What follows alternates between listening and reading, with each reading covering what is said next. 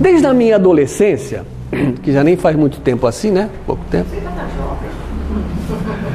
No início da década de 70, nós já fazíamos evangelho no lar, na minha casa, minha família.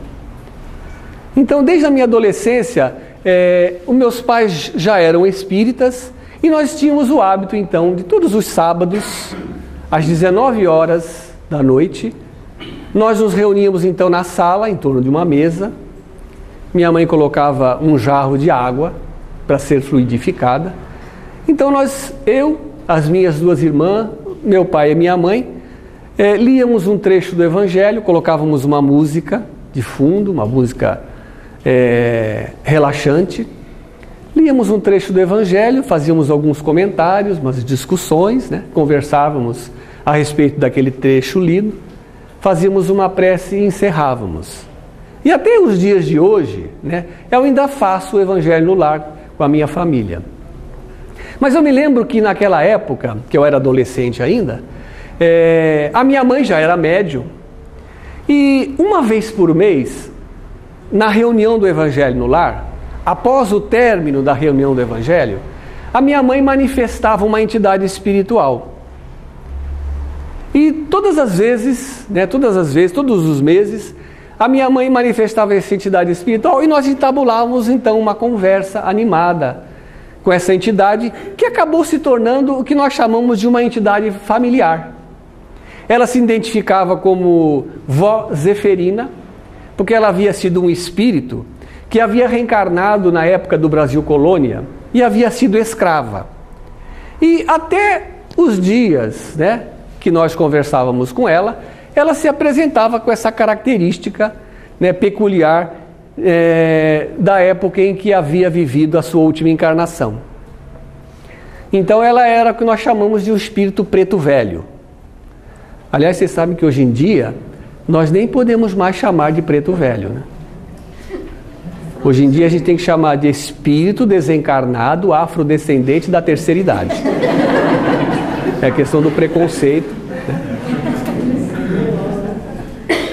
E essa entidade espiritual se manifestávamos, se manifestava e nós conversávamos com ela animadamente. As minhas irmãs gostavam muito de perguntar a respeito de namorado. É, eu perguntava a respeito de emprego, né, de trabalho, de serviço. E nós conversávamos animadamente durante uma meia hora mais ou menos. Depois ela se despedia e ia embora.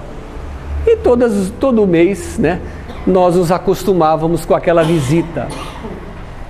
É, e era um espírito que, apesar de se manifestar com aquela característica típica né, dos pretos velhos, falar de forma arrastada, é, se movimentar lentamente, curvar o corpo na hora da manifestação.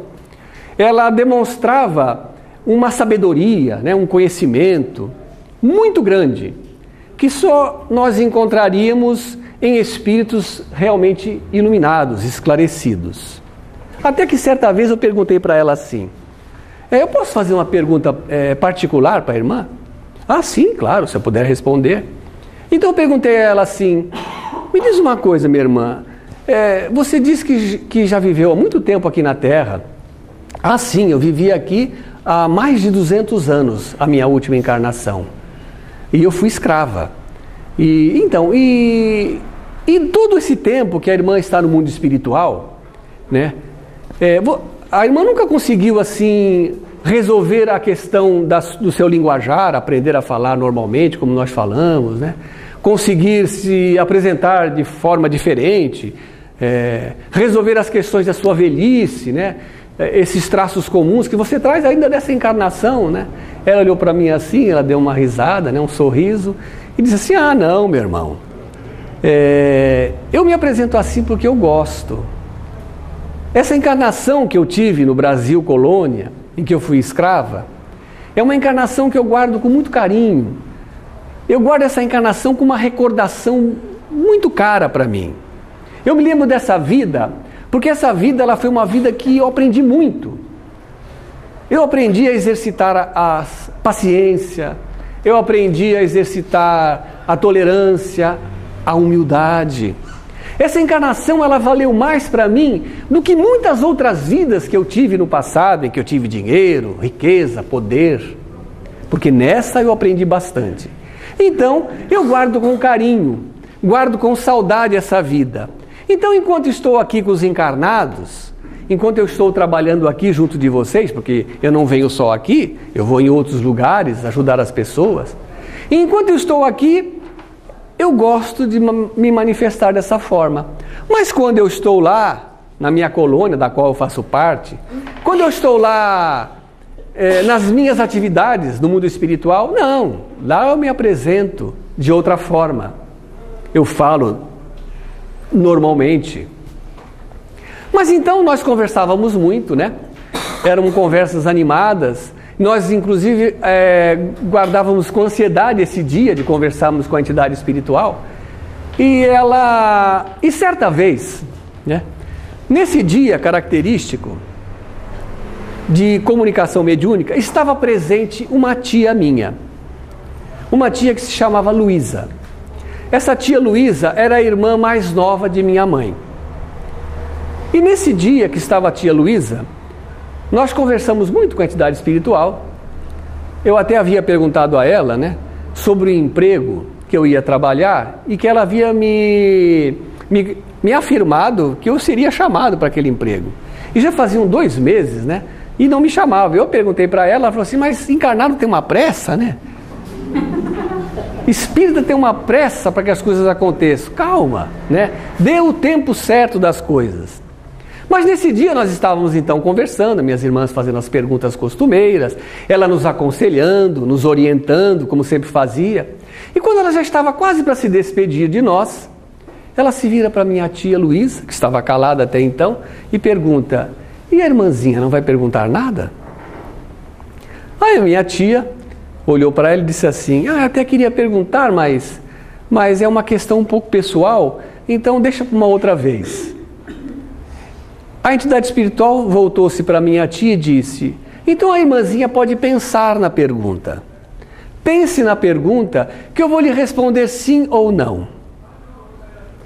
Aí a minha tia tomou coragem e disse assim: Não, então eu vou falar. É o seguinte: é, eu estou namorando com um rapaz e esse rapaz mora no Rio de Janeiro. Mas nós estamos muito apaixonados. Apesar da distância, né, de nós nos vermos pouco por causa dessa distância, parece que existe entre nós assim um amor muito grande, tanto de mim para ele como de, dele para mim. Acho até que nós somos almas gêmeas. Acho até que nós nos conhecemos de outras vidas. E eu queria perguntar para a irmã, para a avó, se vai dar certo. Aí o espírito disse assim: a irmãzinha aguarde um momentinho. É, a entidade espiritual se retirou do aparelho mediúnico. Passado alguns minutos, uns dois minutos, ela retorna e diz assim para minha tia: Eu já tenho a resposta. Não vai dar certo. Nós ficamos assustados, olhando para minha tia, imaginando a reação dela. Porque a minha tia era a irmã mais nova de minha mãe. Naquela, naquela época ela tinha mais ou menos uns 35, 38 anos, mais ou, mais ou menos. E ela era solteira ainda. E todos os relacionamentos da minha tia tinham redundado em fracasso. Eram todos relacionamentos complicados, nunca davam certo.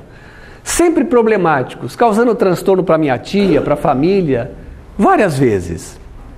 E a minha tia ainda estava solteira. Talvez por isso a ansiedade dela em saber se o compromisso ia vingar. E o espírito disse para ela que não ia dar certo. Minha tia regalou os olhos, surpresa, e o espírito completou: Não vai dar certo, minha irmã, porque você não veio nessa vida para casar.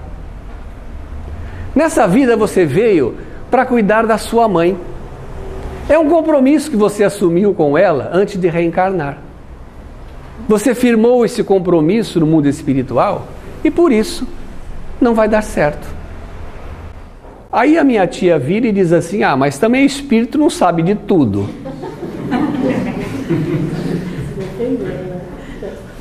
Bom, de fato não deu certo. É, mais tarde acabamos todos descobrindo que o rapaz era casado no Rio de Janeiro. 90. 20 anos depois, começo da década de 90, a minha avó sofre um acidente, quebra o fêmur, é hospitalizada, é, foi obrigada a realizar uma pequena cirurgia para implante de, de uma prótese, mas ela nunca conseguiu se recuperar da cirurgia. E alguns meses depois desse acidente, a minha avó veio a desencarnar. Seis meses depois que a minha avó desencarnou, a minha tia teve um infarto e morreu também. Alguns anos depois, mais ou menos uns seis, sete, oito anos depois, eu faço parte de um grupo espírita e nós realizamos uma reunião mediúnica, né? uma reunião de intercâmbio espiritual. E nessa reunião, é, eu sou a pessoa encarregada na reunião de conversar com os espíritos, o chamado doutrinador, né? Eu converso com as entidades espirituais que se manifestam lá, muitas delas entidades é, que apresentam sérios problemas, né? entidades sofredoras, doentes, entidades com sentimentos de ódio, de vingança. E nesse dia se manifestou uma entidade através da médium e logo de início imaginávamos que se tratava de uma entidade que necessitava de muita ajuda, porque ela já começou chorando copiosamente. E nós observávamos assim que os, os, as lágrimas escorriam dos olhos da médium, demonstrando que a entidade espiritual é, estava envolvida com uma emoção muito forte.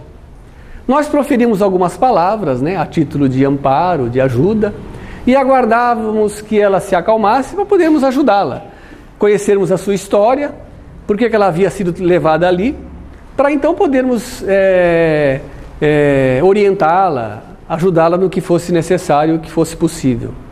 Quando ela se acalmou, ela se virou para mim e disse assim: Vocês me perdoem, me perdoem a minha emoção, mas eu não consigo me conter.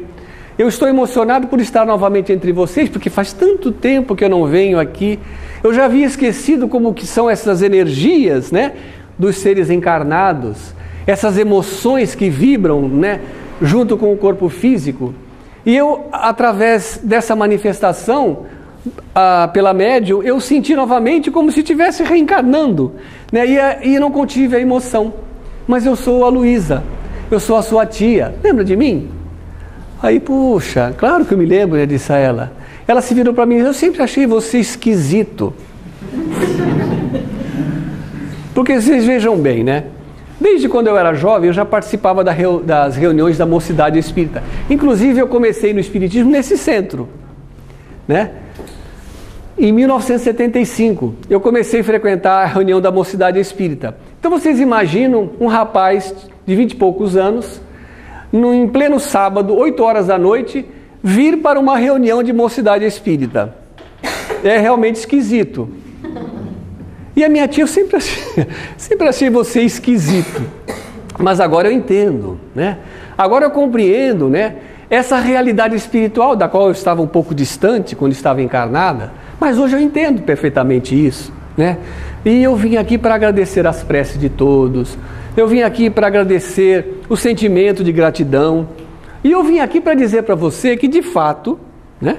Estava tudo certo e aconteceu como deveria ter acontecido. Eu não tinha que casar mesmo, porque eu tinha um compromisso com a minha mãe. Como você mesmo ouviu aquele dia, né? Através da orientação daquele espírito que se manifestou pela sua mãe. E de fato, eu queria me casar, eu queria fazer uma família, ter filhos, mas não era isso que eu precisava é, fazer. Não eram esses os meus compromissos. Eu precisava cuidar dela porque eu, eu era um devedor desse espírito.